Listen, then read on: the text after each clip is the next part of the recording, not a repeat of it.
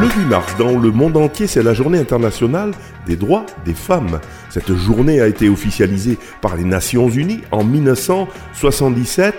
Tous les ans, c'est une occasion de faire un bilan sur les questions de la place des femmes dans la société.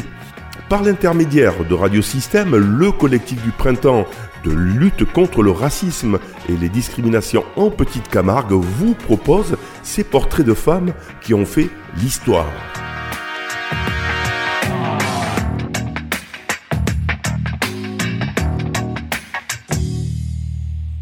Avec une pensée pour les femmes afghanes, les femmes iraniennes et toutes les femmes qui subissent.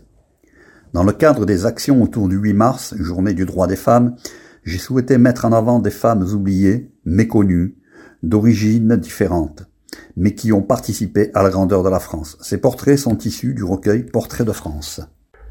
Guy Giovanni, pour le collectif du printemps de l'éducation contre le racisme et les discriminations. Rosie Vart, elle est née en 1923 en Turquie. Elle arrive très jeune à Paris avec ses parents, sans papier, et contraint de fuir la Turquie.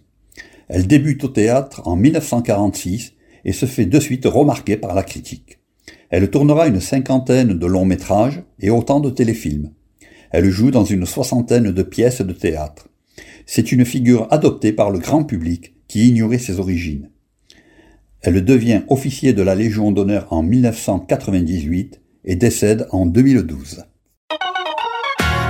portraits de femmes, vous pouvez les réécouter, les télécharger et les partager sur le site internet du centre social Rive à Vauvert ou sur la plateforme SoundCloud de Radio Système.